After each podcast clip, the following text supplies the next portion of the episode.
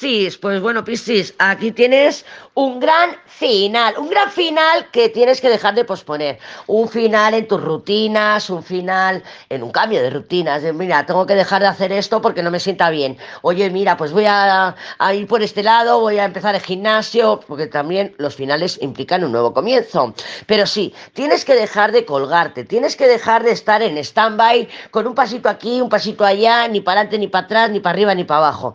No, no, no, no. Empieza a implicarte de todo corazón. Coge un objetivo y vete a por él. No hace falta que lo alcances esta semana, evidentemente, pero estando con la carta del colgado, ya te digo yo que puedes estar en una situación de espera.